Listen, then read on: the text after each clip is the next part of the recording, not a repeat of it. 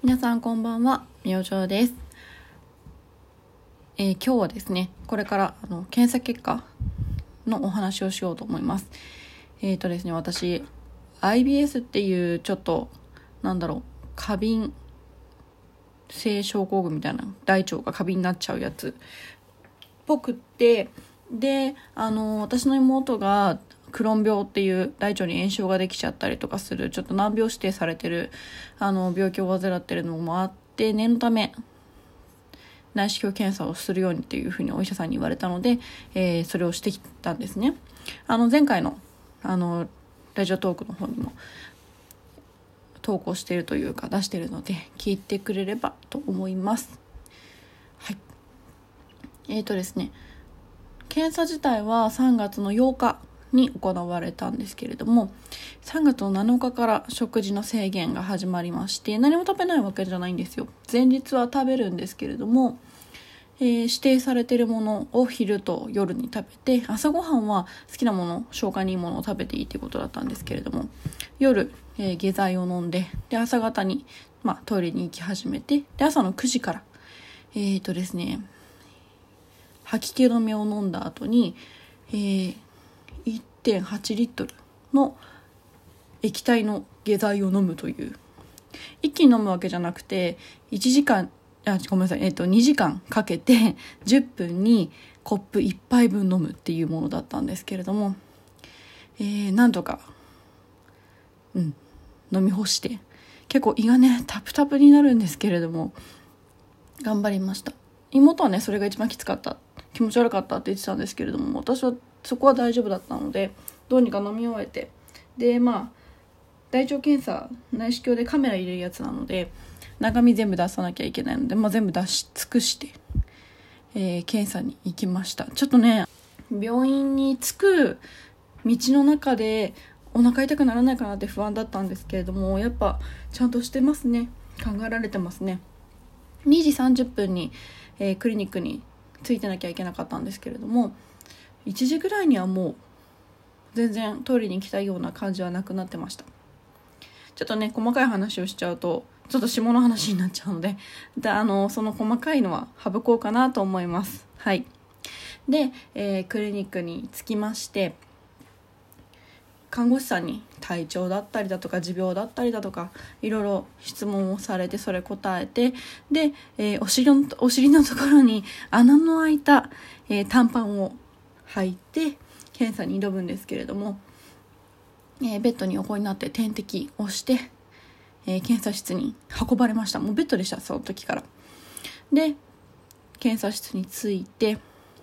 であの今回の検査はクリニックさんの方で鎮静剤を打ってくれるということだったのであのそこまで私構えてなかったんですけれども、えー、鎮静剤を打ってもらってでなんかふわふわした眠くなるような感じがあるっていうふうにあの調べたらあったので OKOK と思って挑んだんですけれども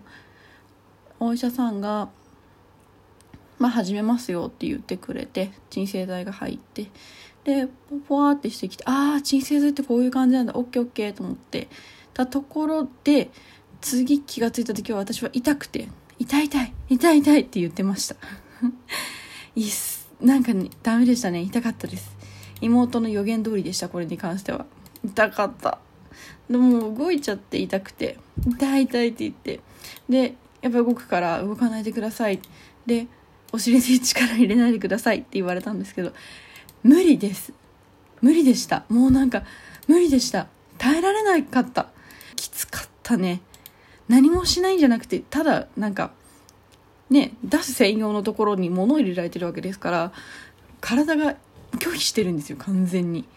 ああ無理無理無理と思って。でもその後の記憶が私ないんですよ。多分まあ鎮静剤をもっと入れてくれたのか鎮静剤が本格的に効いてくれたのかわからないんですけど、えー、次気づいた時にはリカバリールームの方に移っていて横になってました。もう検査室じゃなかったです。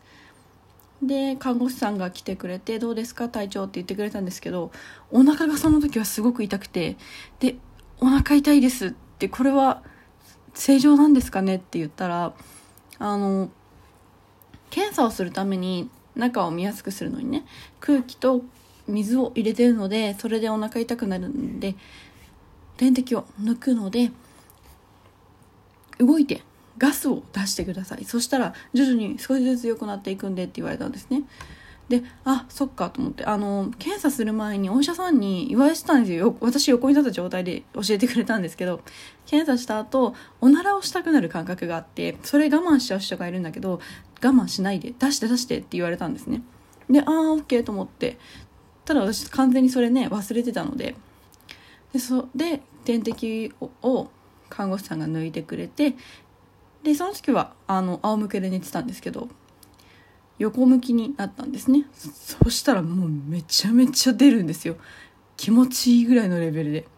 で寝返りをするたびに結構長めなおならが出ると。でそれを繰り返していたらお腹の痛みだいぶマシになりましたね。もうガスが溜まった時の痛みのマックスっていう感じなのかな。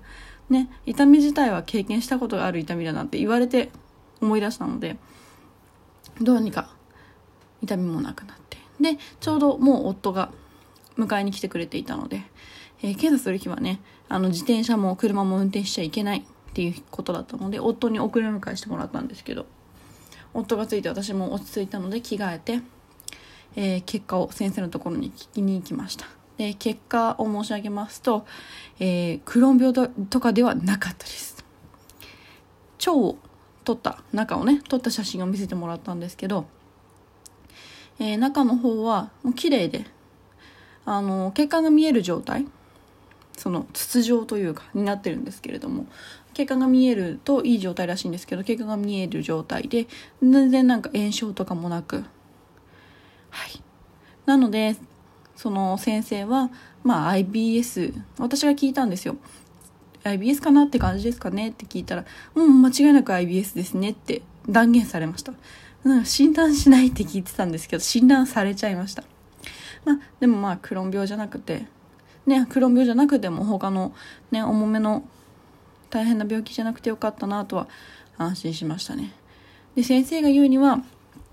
大腸の下方にカメラを入れる時にその敏感な人と敏感じゃない人がいて私は敏感だったから痛かった